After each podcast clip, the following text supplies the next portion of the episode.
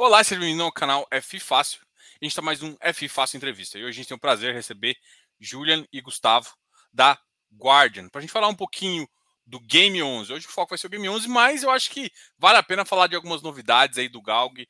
A, gente, a última conversa que a gente teve foi mais ou menos há um ano atrás, né, Gustavo? Exato. A gente teve essa conversa há um ano atrás, falando um pouquinho do Galg, falando um pouquinho sobre o produto, falou ali da vantagem. E, e de lá para cá vocês já já fizeram inclusive uma missão, né? É, exatamente. É, bom, obrigado aí, Diogo, pelo, pelo espaço. Mas a gente fez a emissão do Game 11 é, no final do ano passado e uma do Galg também no final do ano passado. Legal, legal. Então, assim, é, talvez a gente falar um pouquinho, eu acho que faz sentido a gente falar um pouquinho do, do Galg aqui no começo. Eu, eu gosto muito de, de, fundos de crédito, mas o, o Galg também foi um fundo de logística que chamou muito atenção. Né? Foi um dos cases que, que a gente conversou de alavancagem que foi bem casada.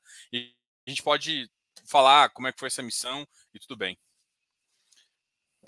Claro, vamos lá. Acho que atualiza e, e, e mercado e como estão os dois fundos. Mas o Galg, ele, a gente fez Logo depois, mais ou menos em paralelo, né, com a oferta do game, que a gente captou 206 milhões uh, no final do ano passado, a oferta ela era uma oferta pequena, de 50 milhões, mas pegou aquele momento mais difícil de mercado, que o mercado estava fechado né, para captação. Então, no final do dia, a gente acabou é, encerrando a captação perto ali de 11, 12 milhões, que não foi suficiente para comprar um, um ativo que ele era pequeno, era um ativo ali perto de 30 milhões de reais, só que ele, a gente tinha um contrato de confidencialidade, que até alguns cotistas perguntaram, né? Ah, por que você fez emissão e não falou qual era o imóvel, para que, que era o imóvel?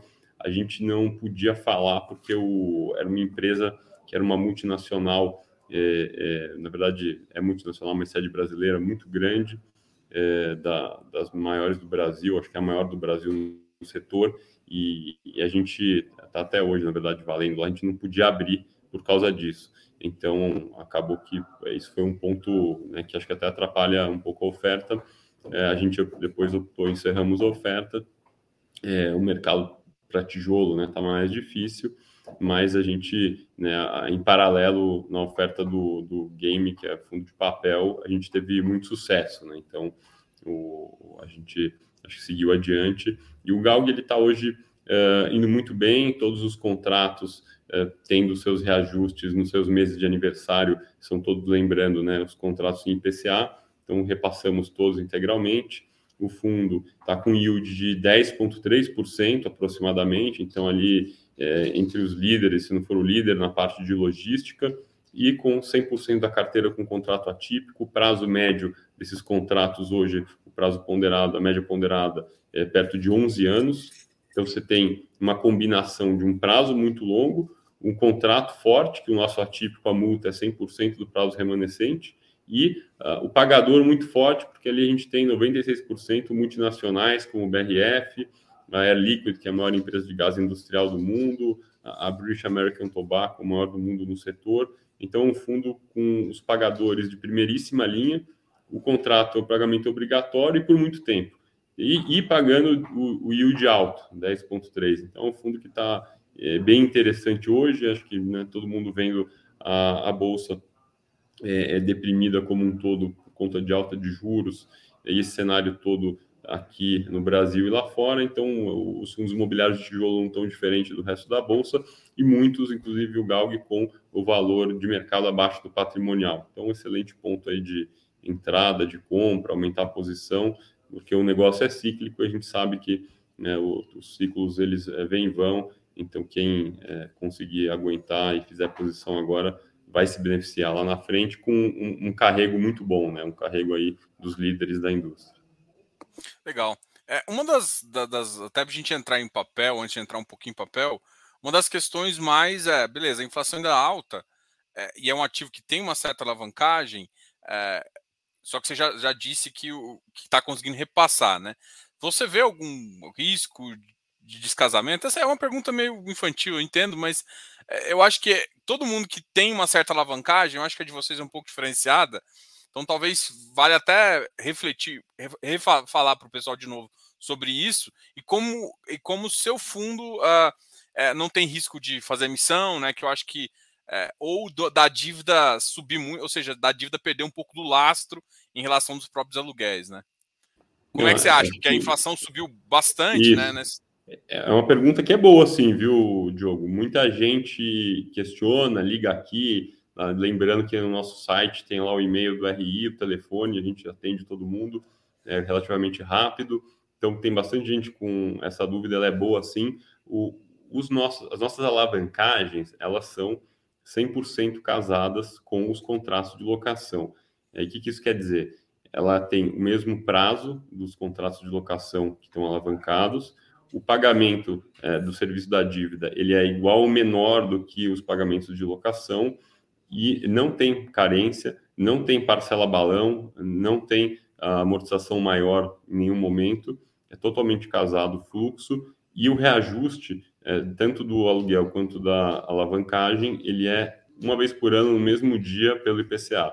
Então, o IPCA pode ir para o número que for, que ele não piora o descasamento, não causa descasamento, não causa perda de lastro, é, de modo que ela foi feita de um jeito muito seguro, principalmente em cima de nomes de empresas muito sólidas. Acho que isso é o que traz a, a segurança, a combinação de estar casado e de ter sido feito em cima de créditos, nomes muito sólidos. A gente pode, passamos agora por uma crise, essas empresas estão com números e balanços excelentes, muito saudáveis. Então, isso é o que dá o conforto que para o cotista e nós aqui na gestão é, dormirmos tranquilos em relação ao desempenho do fundo.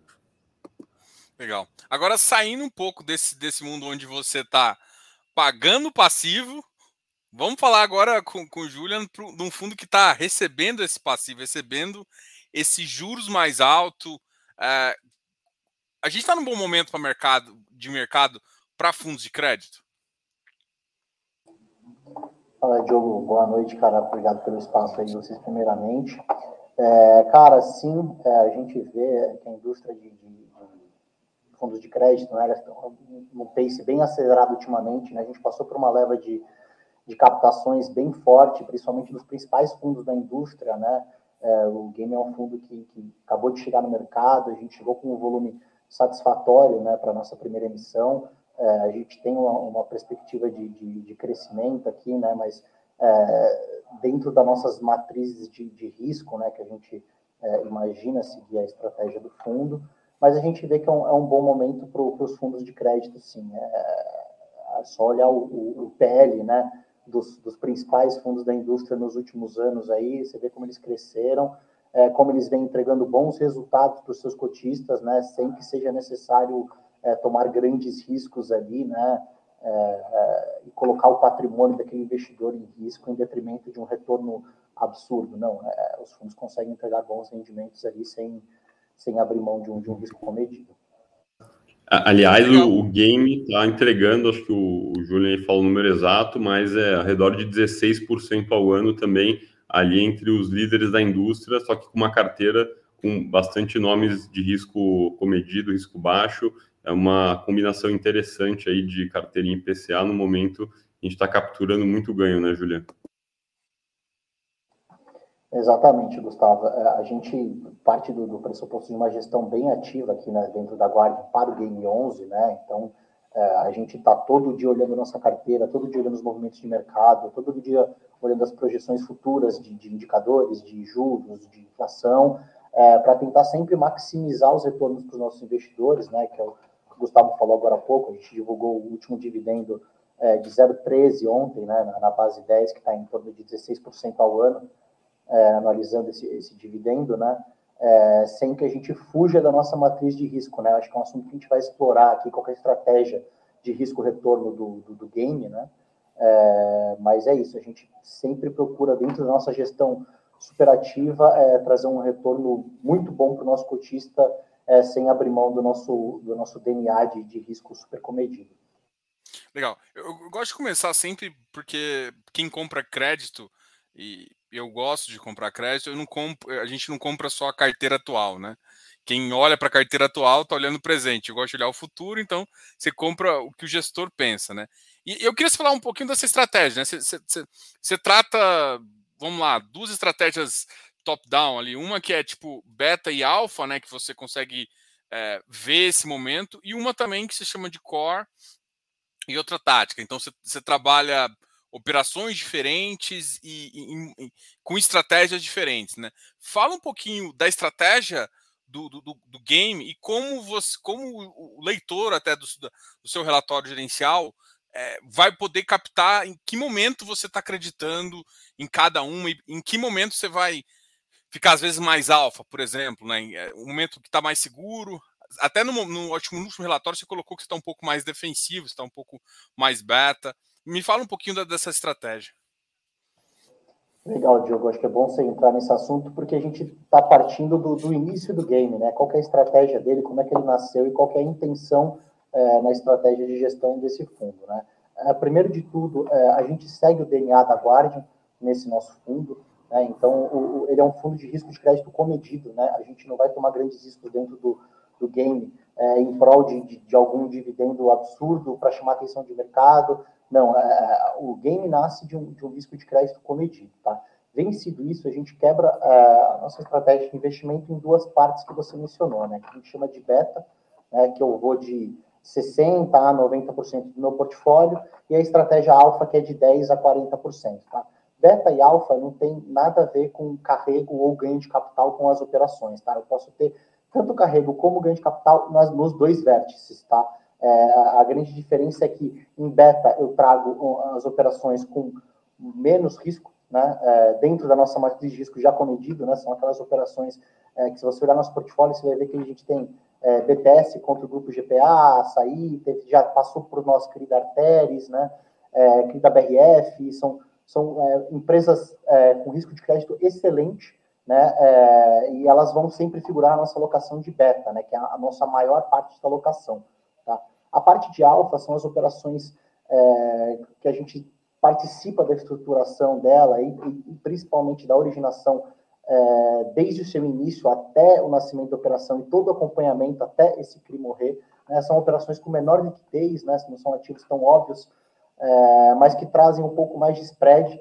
É, e dentro do nosso balanço a gente consegue trazer um, um mix de alfa e beta é, para poder trazer um retorno satisfatório sem correr grandes riscos, né? E aí, dentro dessas duas operações, a gente corre para o segundo layer, é, que você disse ali de, de core e táticas, né, é, que é onde você falou que a gente está na defensiva. Né? As operações core são aqueles investimentos que a gente é, participou, é, afinco da estruturação, da originação daqueles papéis, e provavelmente a gente vai carregar é, esses papéis até a maturidade. Óbvio que se aparecerem oportunidades de saída desses papéis com com ganhos relevantes que vão trazer é, para os nossos investidores é, esse potencial de ganho, a gente pode realizar e desse papel, mas o papel core é aquele cara que provavelmente vai ficar é, por grande tempo no fundo. Né? As, as operações táticas é, são aquelas operações que têm mais liquidez é, no mercado secundário, né? são operações que a gente vê é, girar bastante na carteira dos fundos aí, e, e, a gente pode sair facilmente dessa operação sem tomar é, é, algum prejuízo, né? Porque, pô, se entrar num ativo líquido no mercado e você precisa sair dele, provavelmente a parte compradora do outro lado, ela, ela vai te exigir um spread e você vai acabar revisando o prejuízo. Né? Então, essas operações, para elas serem táticas e bastante líquidas, é, a gente tem fácil saída para elas é, sem precisar realizar é, nenhum prejuízo. E muitas vezes, como a gente entra né, no primário, a gente acaba entrando com um, um, um cupom ali é diferenciado. Né? Então, às vezes, a gente sai, inclusive, com lucro dessas operações. Né? Então, é, o nosso portfólio tático é aquela parte que a gente mais gira da carteira e está sempre movimentando. Legal. O, mercado, ele, ele, eu vi que você falou lucro comedido com a visão Guardian. O mercado costumou falar em, ah, o meu ativo é high grade, meu ativo é middle risk, ou middle yield, como é que o pessoal costuma chamar, e high yield, né? É, vocês, então, são o que a gente chama de middle risk é, com uma carteira média de PCA mais 7, 8, alguma coisa assim, é mais ou menos esse o objetivo, com, colocando uh, co corporativo e pulverizado, com, com risco de crédito ali voltado que você consiga ter uma boa, um bom retorno com, com risco adequado? É, acho que o Julian complementa, mas só uma introdução, acho que é nessa linha, que se você olhar ali, a gente tem bastante, um percentual interessante da carteira de risco corporativo, como o Julian comentou, açaí, pão de açúcar, artérias, que são empresas de capital aberto né, de baixíssimo risco. Então, uh, ali a gente hoje está com um retorno muito alto, é, mesmo tendo uma boa parte da carteira com risco baixo, porque a gente está bem alocado em IPCA, nesse call de inflação alta. A gente já tem uma carteira em CDI para trocar no fundo assim que os próximos cupons chegarem e o IPCA começar a reduzir. Então, dessa forma, mesmo com essa mudança de IPCA e Selic, a gente vai conseguir continuar o resto do ano com um resultado bem expressivo. E a gente tem uma parte da carteira com créditos mais estruturados, que a gente também chama de risco medido ou baixo risco, porque às vezes são é, é, prédios em São Paulo que já estão construídos, a gente pegou a carteira pulverizada com é, bastante percentual né, de cobertura de recebível e de alienação fiduciária dos ativos prontos, que são é, prédios bem localizados, ativos com liquidez, que acabam sendo de baixo risco,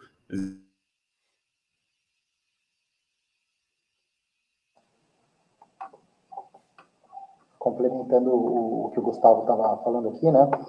É, ele tocou muito bem nesse ponto, né, das, das garantias dos ativos, né, o que está por trás da, da, do, dos produtos, né, como a gente participa ativamente tanto da estruturação como do acompanhamento de todos os papéis que a gente tem na carteira, é, e, e, a estratégia, né, como a gente chama o Guardian de, de multi-estratégia, né, o game, como a gente costuma chamar por aqui, porque a gente atua em, em meio que em quatro frentes, né, é, a gente sempre procura se proteger de, de, de ciclos né, de indexadores, de, de classes ativas, a gente vê que a inflação estava muito forte, ela vinha muito forte, né, inclusive o último índice de inflação divulgado veio além das expectativas nossas e do mercado, né, então a gente estava com a carteira bastante alocada em IPCA, é, e mesmo assim fomos surpreendidos pelo IPCA, né, a gente tem é, também um, uma frente de originação em CDI, mais né, ativos pós-fixados ali, é, para também no momento de, de choque de juros que vá derrubar a inflação, é, a gente tem uma alocação nessa classe de ativos também para a gente se proteger de um, IPCA mais fraco e ter um CDI é, mais forte. Então, a gente faz a,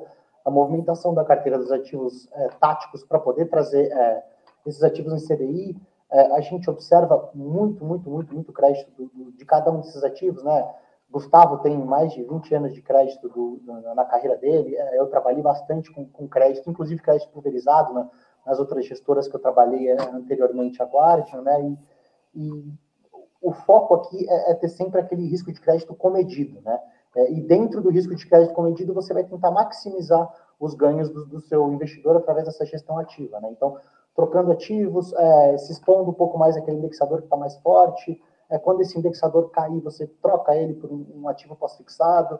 Né? É, então, é, você sempre tem que trabalhar é, dentro da, daquelas parâmetros que você pode trabalhar sem ter que correr um, um risco mais agressivo, né? Então, é, eu acho que vale uma menção especial para crédito pulverizado aqui, né, que a gente tem 15% da nossa carteira de crédito pulverizado hoje, né, e, e, dentro do universo de crédito pulverizado a gente tem diversos tipos de operação.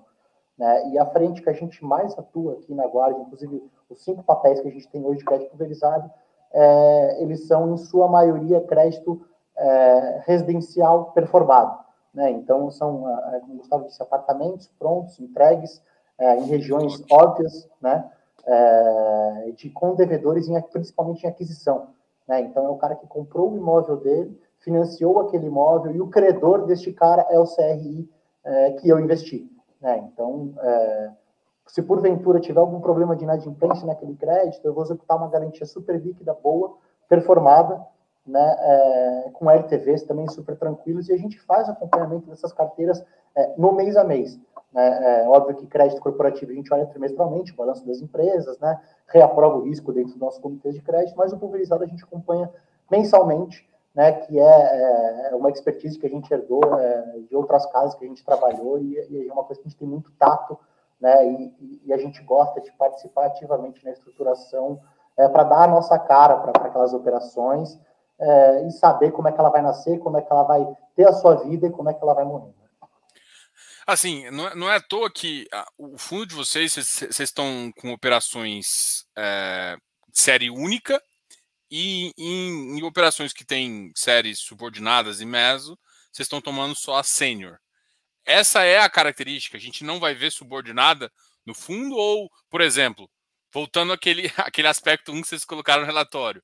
É, eu estou mais, eu tô mais defensivo, acho que o meu mercado ainda está um pouco mais complicado em termos de crédito, a taxa de juros está muito elevada, por enquanto não faz sentido, mas no, no, momento onde eu ficar mais confortável com o crédito, eu toparia uma subordinada se eu tivesse estruturado a operação.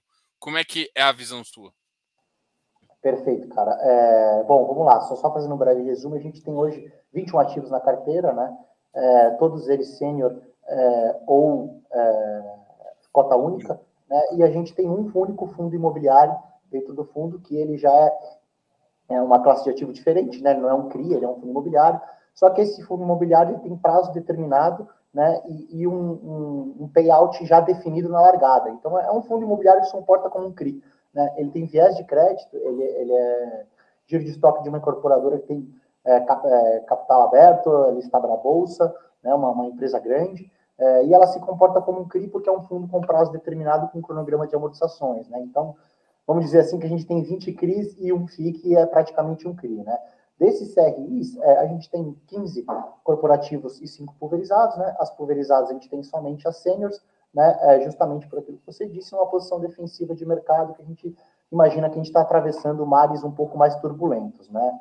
É, mas, de novo, a gente tem aquela parte da do nossa alocação que a gente chama de, de alfa, né? É, e dentro do alfa a gente tem a possibilidade de tomar cotas subordinadas, né? É, com certeza a gente vai fazer parte da estruturação desse, desses papéis, né, é, vai ser uma subordinada que tem é, é, um viés de risco comedido, é, é, um pouco estranho falar que ela tem risco comedido, né? Mas não tem nenhuma vedação para a gente tomar subordinada. Mas, de novo, a gente só vai colocar ativos subordinados aqui se for um ativo que a gente tem muita segurança em, em comprar ele e saber que aquela balança risco-retorno para aquele ativo está super equilibrada e é um papel que, que junto com o portfólio de beta, vai trazer um, um, um retorno para um patamar interessante que a gente imagina para o nosso cotista. Legal. Né? É, mas é, é, não tem nenhuma vida a gente só vai colocar ativos subordinados aqui, que foi um ativo que a gente é, muita segurança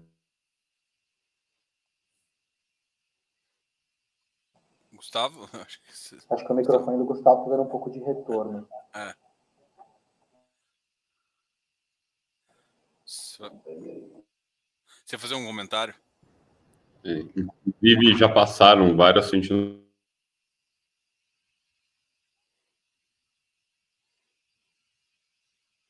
Pode, pode continuar.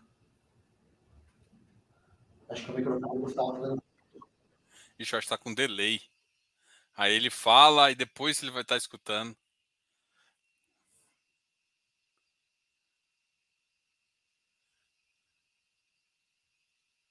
É. Bom, vamos seguir, vamos seguir, vamos lá. Tá. É, uma, uma pergunta também agora que, que, que faz. Eu ia até fazer um. Eu peguei um dado aqui. No relatório de fevereiro, vocês estavam com 110 cotistas.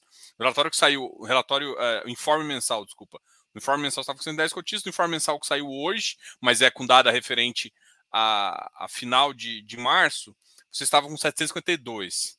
E durante, durante março teve a, a, a...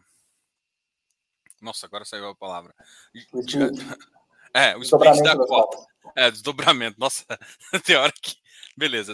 Teve desdobramento das cotas, era base 100 e agora virou base 10, né? É, fala um pouquinho do, do que motivou vocês a fazer esse desdobramento. E assim, em termos de cotista, é, o mercado parece que é bem atrativo, né? Eu, eu, eu só queria fazer um, um comentário até para entender como vocês tratam isso. O único preconceito que eu tenho contra a base 10, e, e eu estou sendo bem honesto, porque eu já, já, já conversei aqui, é, é justamente os, os, centavos, né? Por exemplo, uma coisa quando você tem uma cota que você pode pagar 1,25, quando você está base 10, você paga o 12 ou você paga o 13, né? Então, tipo, se der um 129, se você não tiver resultado acumulado, você não consegue pagar. Né? Então, uhum. essa, esse degrau entre um e outro é o que é uma das coisas que me incomoda um pouquinho, mas é, eu queria enxergar a visão de vocês e, e do fundo. Tá bom. Tá com delay agora ou dá para escutar? Não, agora tá tranquilo. Tá. Então, é, Diogo, acho que tem esse ponto do centavo.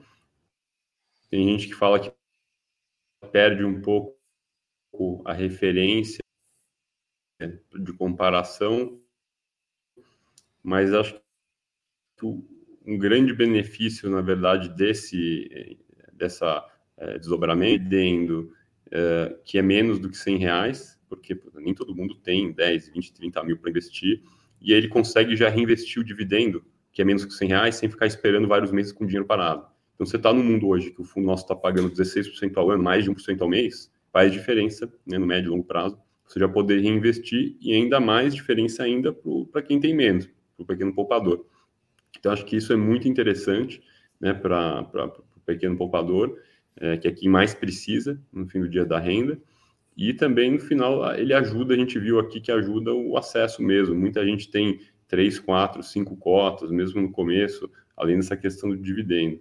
É, claramente, o fundo, quando a gente fez isso, é, multiplicou diversas vezes a quantidade de cotistas. Então, hoje a gente está com aproximadamente mil cotistas e você viu aí a evolução né, que você comentou. Então, acho que isso vai ajudar é, muito na liquidez diária do fundo, que está é, cada vez mais subindo. Acho que em poucas semanas ou poucos meses a gente vai ver um, um aumento substancial na liquidez, e isso também vai ajudar, né, essa, esse acesso mais fácil vai ajudar o, até o preço da cota andar mais, é, até porque a gente está né, aumentando o dividendo recentemente, então acho que contribui também né, para o desempenho do fundo esse ano. Legal. Você vai completar, Júlio? Deixa eu complementar rapidinho, acho que o Gustavo falou quase tudo ali, mas é, de início a gente tomou essa, essa, essa iniciativa de, de, alterar a cota de base para base 10, observando os fundos que negociam, a base 10 são poucos, né, principalmente fundos de CRI, eles são pouquíssimos, é, mas a gente enxerga principalmente essa democratização da cota, né, como o Gustavo disse, a gente vê muita gente abaixo de 10 cotas no nosso passivo hoje, né, os investidores, é, e e isso são pessoas que a base 100 não teriam comprado. Né? Então, elas têm acesso ao fundo, a gente tem uma democratização maior, acesso a pessoas que não comprariam na base 100. É, a parte de revestimento dos dividendos, que eu acho muito legal, né? Então, é, o dividendo que ele recebeu desse mês que a gente publicou ontem, 1,30, por exemplo, é, para já quem tem 70 cotas, é, o cara já consegue reinvestir na, na, base 10. Na base 100, ele precisava de um pouquinho mais de cotas para reinvestir.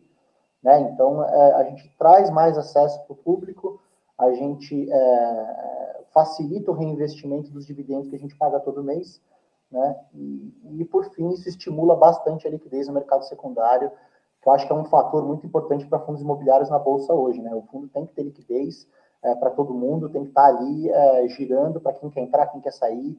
É, é, o mercado está aberto para todos, né? Então, é, eu acho muito interessante e, e, teve o retorno que a gente esperava essa, esse split que a gente fez na cota de base 100 para base 10. No fundo não muda nada, né? Quem tinha é, uma cota base 100 passou até 10 na base 10 e, e, a vida do fundo segue normalmente. Legal. Eu vou pegar uma, uma, uma pergunta aqui do Everton, e aí eu tenho uma outra pergunta também, vou aproveitar e fazer as duas, né?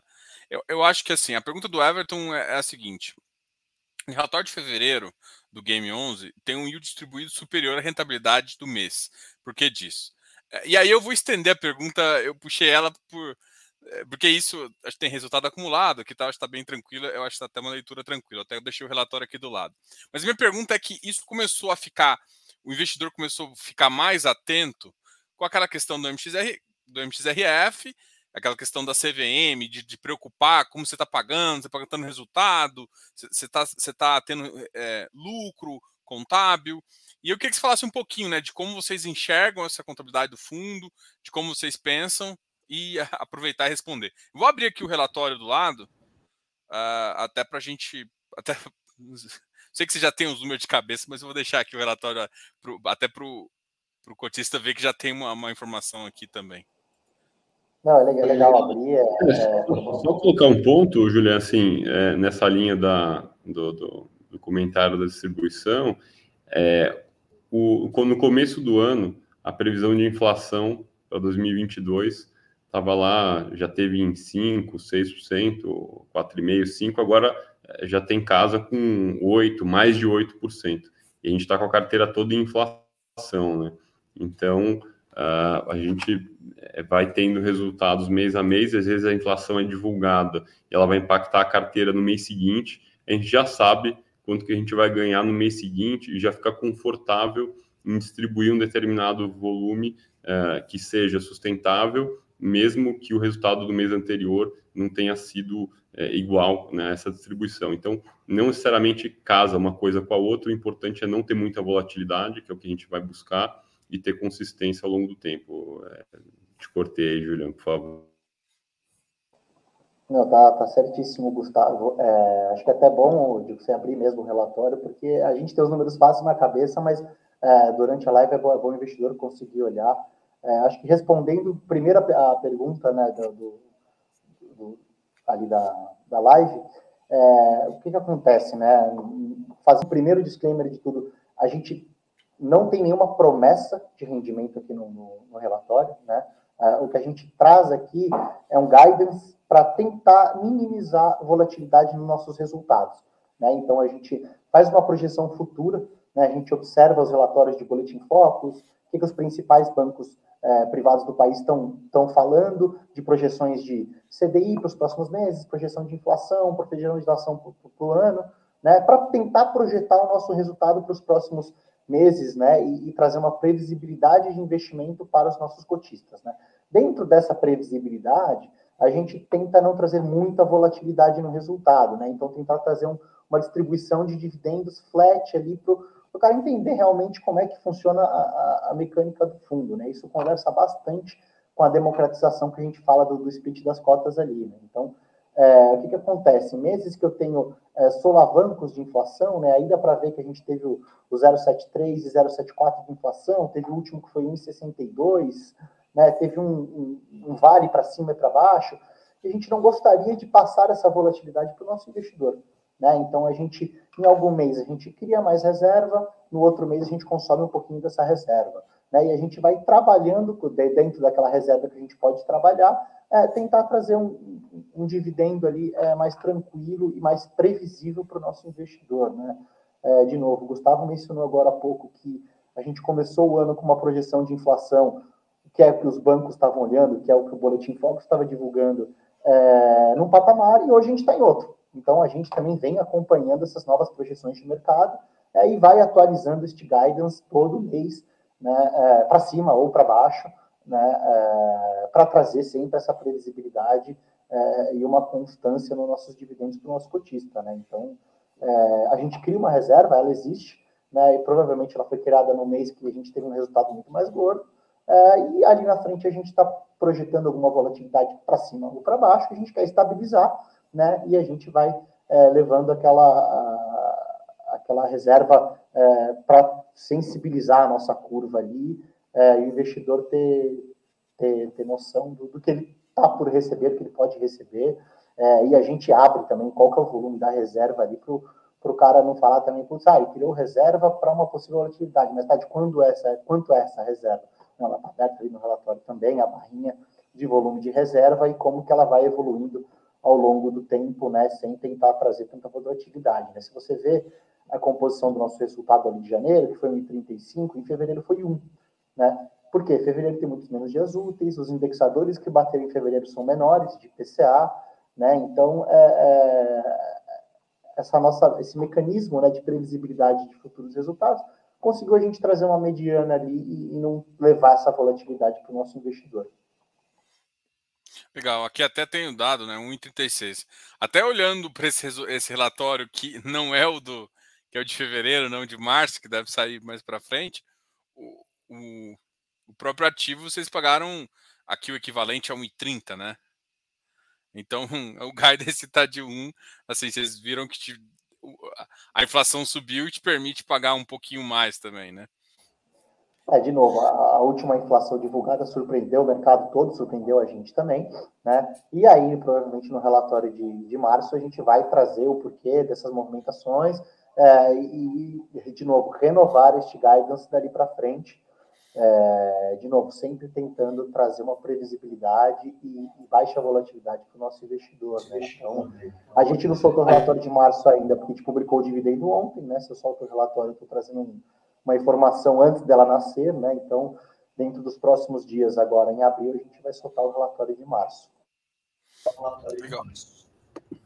E, e essa, essa previsão nossa sempre é conservadora também, né? A gente não vai ser agressivo né, no, no relatório gerencial, mas provavelmente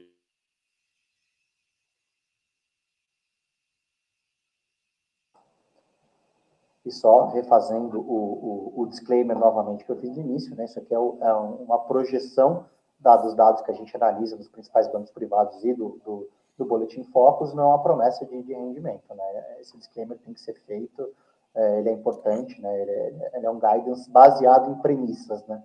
Não é o que realmente vai ocorrer, né? mas é o que a gente tenta fazer diminuir a volatilidade. Ah, um, outro item que eu até tinha comentado é a questão de, de caixa e competência. Como é que vocês enxergam essa visão? Vocês, é, até acho que se eu não me engano saiu também as DFs do fundo, acho que é esse mês, inclusive. É, mas também é um fundo que nasceu e já teve, então é bem, as devs são bem mais simples e tal. Como é que, que é o entendimento de vocês? Como é que vocês trabalham com fundo? A gente, é, bom, a gente o, acha que né, o, o mercado está evoluindo, né, o nosso fundo ele tem aí, o Julian comentou bastante resultado acumulado, então tem é, gordura aí para passar qualquer percalço e hoje a gente é, trabalha no regime de competência. É, Juliano, se quiser complementar, Juliano, por favor. Exatamente, Gustavo. A gente é, trabalha nesse regime e, e, a norma, quando ela fala sobre os 95% do, do resultado caixa, ela é bem clara, né? Você vai aferir seus lucros é, semestralmente, você pode distribuir o rendimento mensal, mas você a ótica que você tem é semestral, você tem que respeitar os 95% do resultado que transitou pelo seu caixa. Né? Você não pode distribuir rendimentos abaixo disso. Né? É, e, e, aí você, respeitando isso, você pode distribuir é, conforme você deseja os resultados do seu fundo. Né? Então, é, o patrimônio do fundo ele tem uma ótica um pouco diferente. Né? É, a gente tem um sistema, tanto nós, gestores, como o administrador do nosso fundo, onde ele marca os nossos ativos diariamente, né? é, tem o IMTM, a marcação mercado de todos os ativos lá, né, é, que isso é, é uma marcação contábil dos nossos ativos, né, mas ela não transita pelo caixa, né, então, é, o, quando você olha a cota patrimonial, né, se ela movimentou, né, é, muitas pessoas olham também como é que está o PVP, qual é o valor que está sendo negociado no secundário, no mercado em bolsa listado versus o valor patrimonial da cota, né, tem outros fatores ali que, que, que estão, né, que passam por ali, né, que é, é provisão de despesas, é, marcação a mercado dos ativos, seja para baixo ou para cima, né, se o ativo foi marcado para baixo, ele marca um prejuízozinho contábil, se o ativo foi marcado para cima, é, ele é, tem um lucrozinho contábil que não transita pelo caixa, então ele te obriga a distribuir aquilo na norma porque não transitou, né, uma obrigação, né, mas é, é, é o dia a dia do fundo que segue, né, então, é, como o Gustavo disse, o mercado vem evoluindo, né? Acontecem essas discussões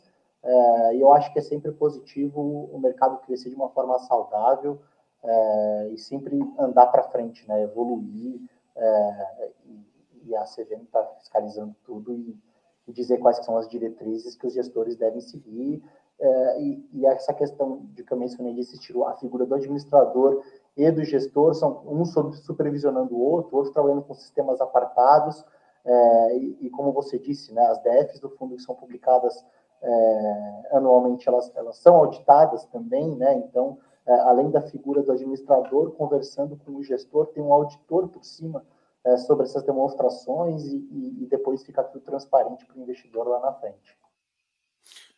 Legal. É, uma, das, uma das coisas que eu sempre gosto de, de, entender também, você até já deu uma pincelada nisso, é questão de estruturação uh, e o acompanhamento, né? Eu queria começar com estruturação, né? Uh, como é que é a originação de vocês? Uma, uma originação mais ativa, uma originação que, que vocês esperam, assim, até porque, por exemplo, hoje, hoje em dia vocês têm um, um fundo uh, de, de, de logístico, que pode trazer algumas operações, e aí eu já vi alguns gestores uh, pegando as operações e colocando em outros fundos, fazendo troca. Como é que vocês também pensam uh, se vocês originarem através do fundo?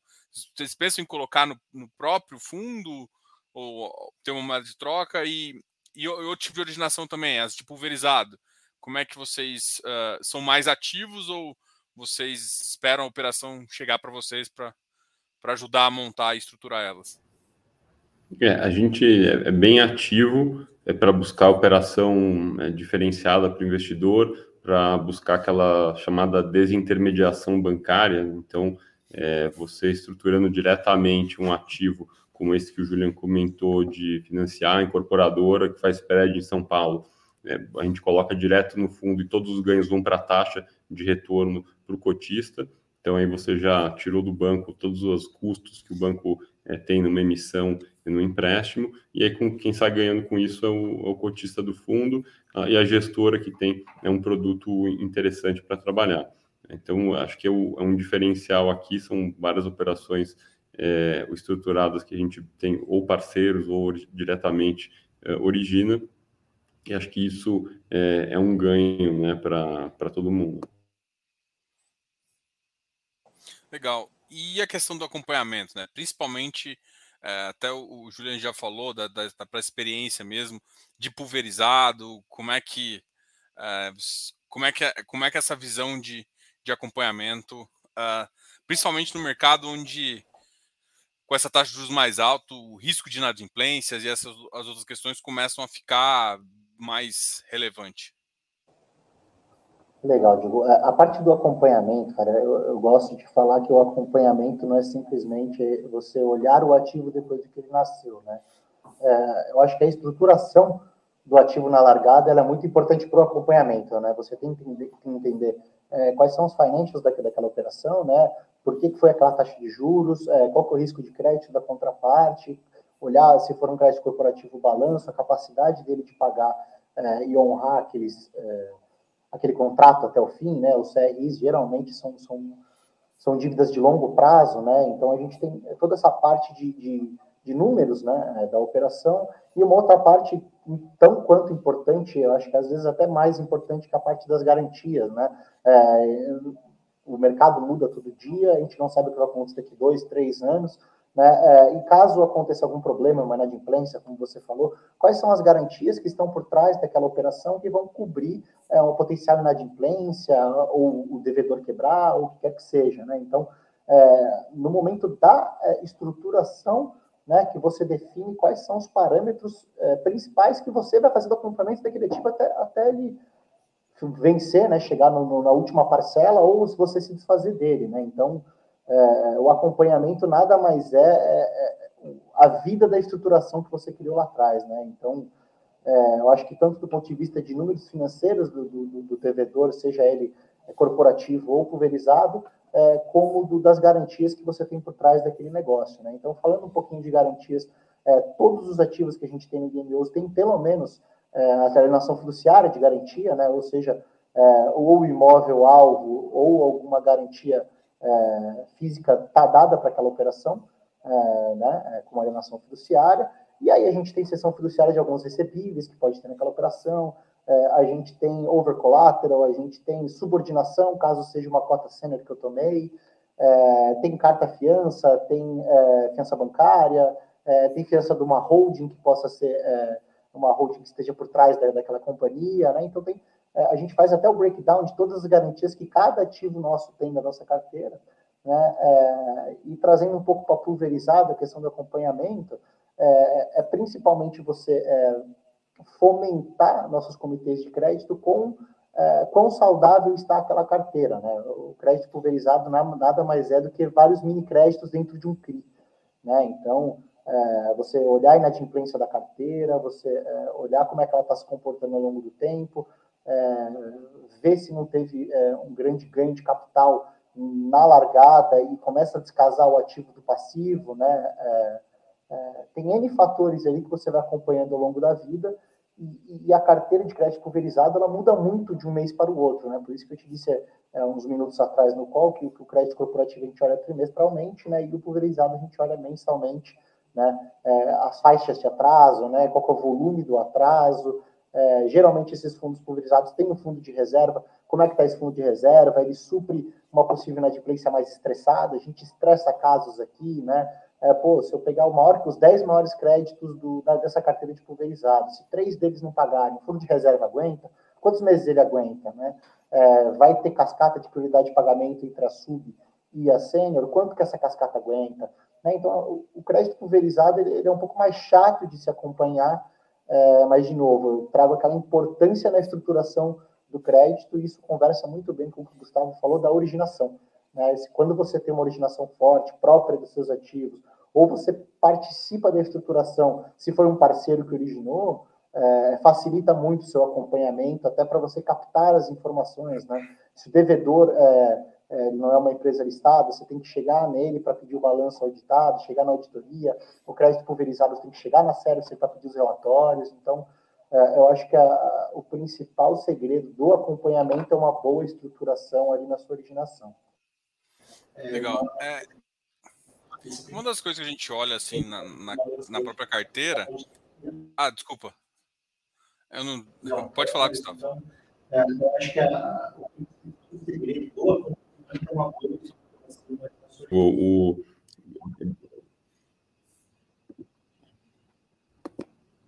eu acho que é com, tá com atraso o áudio, acho que foi isso, mas tá é, é, só para aprender que o Júnior ele vai a fundo na, nas estruturas no dia T é, de crédito semanal aqui na, na gestora e que tem uh, vários membros que participam. Então, tem uh, o Randall e eu com mais de 20 anos de mercado de crédito, uh, o Pedro Julian com ao redor de 15 anos e tem outros membros. Então, tem bastante gente, um time bem sênior olhando o, todos os, os, revisões de crédito né, e além do time de gestão diretamente. Não, legal. É, uma pergunta agora é o seguinte: por enquanto, você até falou das operações que vocês estão topando, né? Aquela de. Não é nem estoque exatamente, operações que já está mais ou menos sendo financiado, onde realmente você pode ter alienação fiduciária do ativo. É, operações de. Vocês gostaram do mercado residencial. Operações de estoque vocês gostam também? Operação de termo de obra, é, multipropriedade. O que, o que, a gente pode mais ver de pulverizado loteamento, o que, que vocês é, podem enxergar que pode compor o fundo é, dentro desse, desse mercado de pulverizado, que é um mercado que deu uma abertura de leque aí nos últimos três, quatro anos. Legal. É, bom, falando de pulverizado, né, como você disse, dentro de pulverizado existem diversas operações diferentes, né? É, tem a operação de, de estoque, né, que essa eu, eu, eu, costumo falar que ela é pulverizada em garantia, mas ela não é pulverizada em devedor, né, geralmente a incorporadora ou o investidor, ele é proprietário de todas aquelas unidades, né, e aí ele faz um giro daquele estoque, tomando uma dívida em cima daquelas unidades individualmente, né, e você tem um cash flow que conforme ele for vendendo essas operações, ele vem prepagando a dívida com você, né, e você aí tem que ter um controle bem legal sobre é, essas unidades né, como é que está a conta de venda, se ele já vendeu uma unidade ou não. É, aí você tem também que olhar o, o crédito desse cara que você está tomando, né, porque é, caso ele não consiga vender essas unidades estão dadas em garantia, ele precisa é, ter punch financeiro para poder pagar os juros, a amortização, o que quer que seja dessa dívida que ele tomou sobre esse estoque. Tá? Então, é, é, é, eu vejo o giro de estoque como uma operação pulverizada em garantias, mas não em devedor. Né? O devedor da operação é, é um cara único. Da outra parte de pulverizados, né, falando ali em, em loteamento, você mencionou multipropriedade, a gente tem residencial, comercial, é, vertical, não vertical, horizontal, existem diversas classes, né? É, a gente traz um DNA muito forte de, de outra gestora que a gente trabalhou antes, que era praticamente crédito é, pulverizado residencial performado, ou seja, aquele que já foi entregue, já tem uma pessoa morando, tem um financiamento sobre aquela unidade, o devedor é a pessoa física, né? É, a gente trabalhou com alguns loteamentos, mas num volume muito menor, é, porque loteamento a gente acha que é uma operação um pouco mais delicada, ela tem que ser muito bem estruturada, né? É, pode ser que a gente faça loteamento, é, a gente não vê uma operação de loteamento como muito maior risco, não, se ela for bem estruturada, é, tiver as garantias bem formatadas, é, é, se ele for performado, que é uma coisa que a gente gosta de trabalhar com POVs performados, a gente não gosta de trabalhar com não performado, coisa que ainda vai ser entregue, ainda não saiu a BITS, não saiu o TVO no caso do, do loteamento, né? É, de novo, seguindo aquele DNA de risco comedido que a Guardian é, traz, né? De novo, o Gustavo mencionou que ele tem é, um histórico de crédito muito grande em outras casas, é, eu e Pedro, um sócio que tocamos aqui, o, o Game 11, a gente tem um histórico bem legal também, crédito pulverizado, né? Então, é, a gente segue esse DNA de risco comedido, né? É, multipropriedade, como mencionou, é, é, é, um ativo que não, não faz parte do nosso portfólio, é, dificilmente a gente vai investir nesse tipo de ativo. É, eu acho que você tem que ter uma expertise muito grande para trabalhar nesse nicho de mercado, né? E, e, saber mitigar estes riscos, né? Então, é, não tem nenhum, nenhum ativo de multipropriedade hoje no, no, Game 11 e também não tem é, nenhum pulverizado não performado, que não tem o seu ABITS ainda, né? Então, é, é, mais ou menos isso. A gente gosta de trabalhar com pulverizado, mas a gente trabalha naquela fatia do pulverizado que tem um, um risco bastante comedido na nossa visão de crédito. Legal. É, como é que vocês enxergam um cenário para os próximos meses, né, de, em termos de crédito, em termos para o Game 11, e também em termos de emissão, né? Vocês gostam de emissão 476? É, é, precisa de ágil para fazer emissão? Como é que vocês é, pensam em estratégia de emissão, de crescimento do fundo, que é, faz todo sentido? É, só acho que o Julian falar aí do cenário de crédito, mas em relação à emissão, a gente ainda não, não definiu. Agora a gente é, vai fazer o que provavelmente a gente for melhor na circunstância para o investidor, para a captação, em relação a preço acima ou abaixo de patrimonial ou mercado, a gente acha que com esse nível de dividendo atual que o fundo consegue carregar né, e o, o, preço da cota já está é, acima né, do que saiu, a gente acha que vai dar para fazer abaixo de valor de mercado e acima do patrimonial é, no momento que for a, a decisão da, da, emissão, no momento oportuno. Então, acho que isso vai ser um, é, uma oportunidade boa para o cotista, para quem venha a ser cotista do. Tem, tem alguma preferência, Gustavo, em termos de 400 ou 476? Ou também assim, porque normalmente é o que a gente entende é que uma 400 ela pulveriza mais ainda a base, né? Uma 476 ela fica um pouco mais restrita, mas dependendo do tamanho da sua base, você consegue fazer para a própria base até atraindo novos investidores que liquidam ali no secundário mesmo. Como é que vocês enxergam também que faz sentido no começo fazer uma 400 para aumentar ainda mais a base, ter mais de 3, 4 mil cotistas, ou de, de, de repente de, em algum volume vocês acham, acreditam que não, 476 pode ser também. É, concordo com o teu ponto, a 400 costuma pulverizar mais. Uh, o que a gente está analisando aqui é qual, como vai ficar o tamanho da base no momento da nossa oferta. Então, ela está crescendo muito rápido, né? então, mais ou menos um espaço aí de um mês a gente aumentou quase que mil cotistas e no momento da próxima emissão, se essa base estiver muito robusta, acho que uma 476 pode ser suficiente. É, se não estiver tão robusta, eventualmente a 400 pode trazer um benefício de mais pulverização. O objetivo, claro, é pulverizar bastante e ter muita liquidez no secundário. Então, a gente vai fazer é, o, o que for melhor para alcançar esse objetivo. Essa é a linha de raciocínio.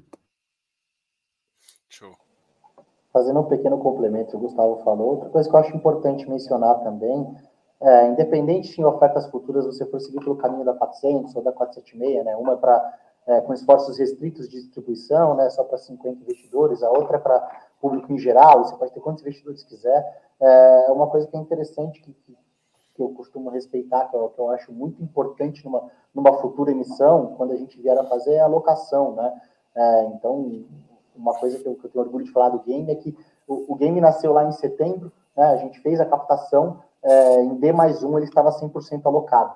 Né, então, é, deixar o dinheiro desse possível futuro investidor em uma futura emissão é, queimando parado na conta, ou num, fundo soberano, ou em é, títulos do tesouro, é, é, é o que, que, estragaria uma emissão. Né? Então, acho que uma coisa muito importante a se fazer é pensar na alocação. Né? Então, é, acho que mais importante do que se for uma 400, é, para público em geral, para todo o mercado, com distribuidor grande, etc.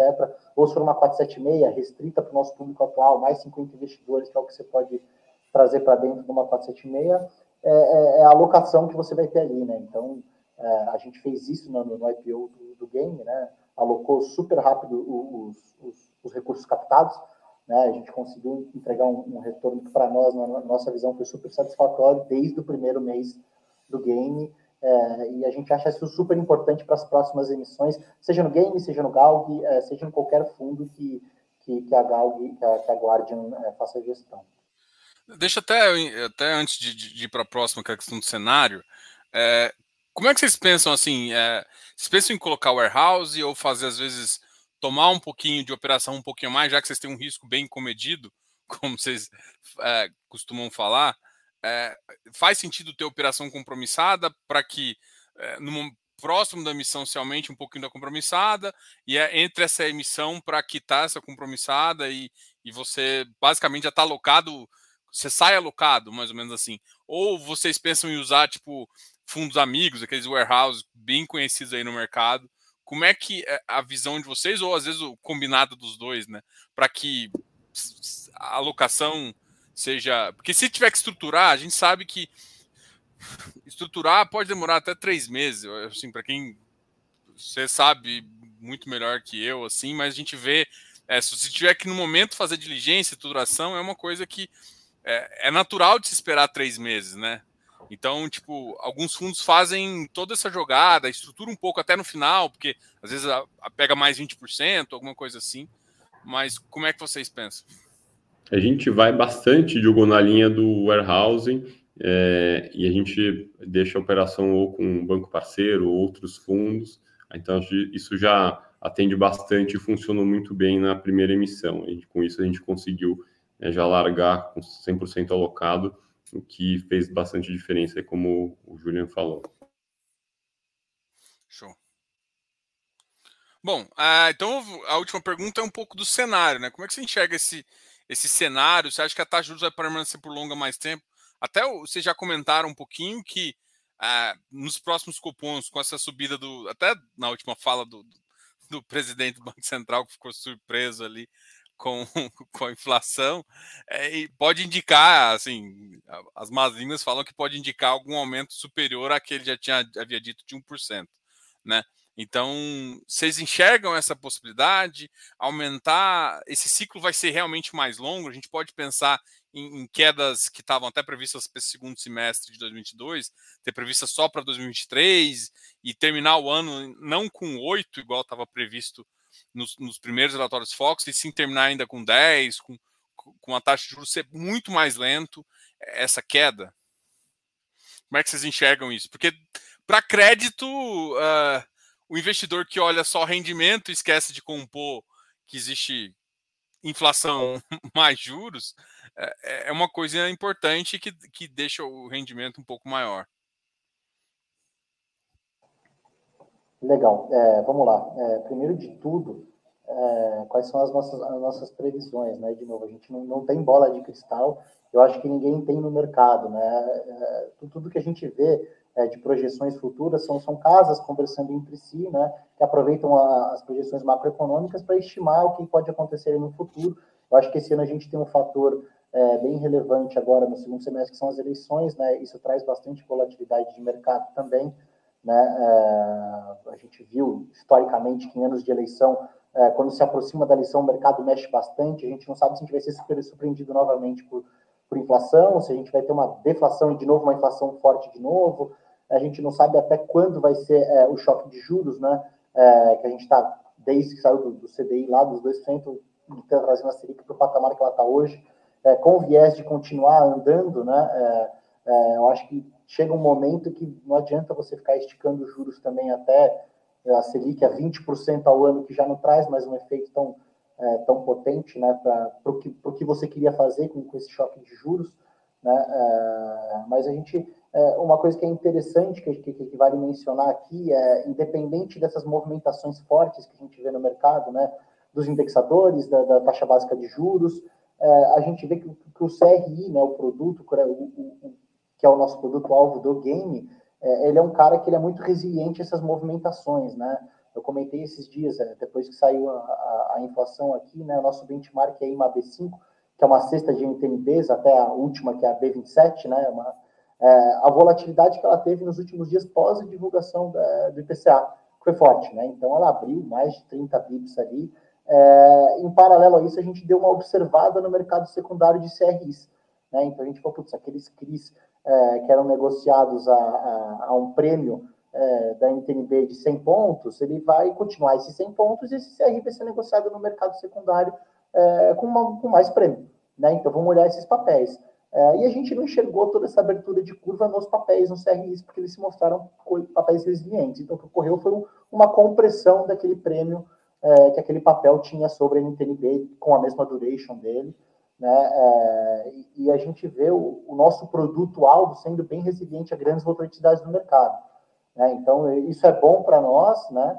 É, e, e, a gente enxerga que, que, nosso mercado pode passar por, por águas turbulentas de uma forma é, mais tranquila, óbvio que, que vai balançar para todo mundo, é, todo mundo vai sofrer consequências de volatilidade, de inflação alta, é, de, de, juros na casa dos dois dígitos, é, mas a gente enxerga que o, o produto-alvo é, do nosso fundo ele se, se demonstra bastante resiliente é, a esse mercado. Né? Fala, alguns fundos deveriam estar sendo negociados a um dividend yield de muito mais alto, ou seja, ter que estar com a sua cota descontada, é, dado esse cenário que a gente está enxergando. A gente vê, não, alguns fundos que se demonstraram sólidos no mercado, né, grandes fundos, é, FIIs, estou falando, né, é, com seu patamar ali sem balançar bastante. Né, a cota sendo negociada é, muito próxima da patrimonial, alguns fundos com ágil, né, é, isso demonstra o quão sólido é, é a indústria de fundos imobiliários. Né? Então, é, se pegar o dividend yield médio da indústria hoje, né, apesar de FIX só ter apresentado 1,83% de avanço desde que o game nasceu até hoje, né? O total return do, do, do IFIX foi 83 desde o nascimento do game. O dividend yield médio hoje é, é de 10% ao ano da indústria, né? É, a nossa cesta de ativos aí, uma B5 ali, que são as cestas NTNBs ponderadas até a B27 está em 5,44, né? Então a gente não tem um, um, prêmio muito grande ali sobre as Bs, né? Então é, é, é vale a pena citar essa resiliência que, que a indústria tem. Legal. Pessoal, eu queria agradecer muito vocês terem vindo aqui no canal, falar um pouquinho do game. É, foi um fundo que é, eu, eu, entrei em contato com vocês, foi bem solicitado, o pessoal ficou, principalmente eu acho que depois quando uh, o pessoal ficou bem curioso, base 10, é uma coisa que tem chamado a atenção dos cotistas também. Eu queria agradecer, dar os parabéns aí para vocês. A gente volta a conversar, ter novas lives aí. Eu espero que não tenha que esperar um ano para a gente conversar de novo, ou sobre Galg, ou sobre o game. Vou deixar vocês falarem um pouquinho, agradecer ao Gustavo e ao Julian aí. Não, imagina, a gente que agradece aí o espaço também e a todo mundo que pode assistir o, o, agora ao vivo e a reprise, mas vamos com certeza fazer antes de um ano, claro, não precisa esperar tudo isso. E de fato, o game ele está é, tá muito bem montado, ele está muito interessante por esse ponto de é, a gente conseguir ter extraído e extrair bastante retorno dele é, agora, até agora e para frente, com um risco muito controlado é, e vai ficar cada vez melhor com esse crescimento exponencial de cotistas e de liquidez no secundário. Então, a gente acho que estimula é, todo mundo a conhecer o fundo, tem um relatório bem completo gerencial no nosso site, no né, guardian-gestora.com, e é, a gente é, recomenda todo mundo sempre estudar né, os produtos uh, antes de investir, investir sempre aos poucos e diversificando. Né? A gente sempre fala, acho que em todas as lives, mas de fato, o, acho que o, o fundo de papel hoje está no momento bom de carrego, né? o de tijolo está naquele momento para ganho de capital mais para frente, e na parte de carrego de juros correntes, acho que o game está entre os melhores aí, é, se não o melhor da indústria em relação ao, ao risco e retorno né, que ele oferece. Obrigado aí, Diogo. Diogo, gostaria de agradecer o espaço aí também, cara, muito obrigado. Eu acho que foi uma live produtiva, a gente ficou mais de uma hora conversando, uma hora e quatro minutos no reloginho. É, como o Gustavo disse, cara, É, a Guardian tenta trazer uma gestão super transparente para os seus veículos, né? Então, nossos canais de RI estão sempre abertos no site, o Gustavo falou, tem as plataformas também, LinkedIn, Instagram, é, e, e, sempre que precisarem nos acessar, a gente vai estar sempre à disposição do time de gestão de, de cada fundo. Legal. Eu vou fazer um pedido em relação ao relatório que eu acabo pedindo para todo gestor de crédito, é colocar, fazer aquela planilha de fundamentos com para poder ver as taxas médias da carteira, fazer algumas coisas assim. A gente, às vezes, com, com o número do CRIS indo do lado, para gente, para quem gosta de, de olhar as, isso aí, ajuda, ajuda, bastante, assim. Então, se vocês puderem fazer, ia ser, ia ser bem legal. Sei que vocês, com certeza, é, vão, vão fazer. Galera, obrigado a todos aí, obrigado a todos que assistiram. Obrigado, Gustavo, obrigado, Julian. É, não esqueça de dar um like aqui no vídeo. A gente continua aí e obrigado a Guardian e a todo mundo aí que assistiu essa, essa live aqui. Até mais, pessoal. Tchau, tchau. Obrigado, boa, boa noite. noite. Tchau, tchau. tchau, tchau.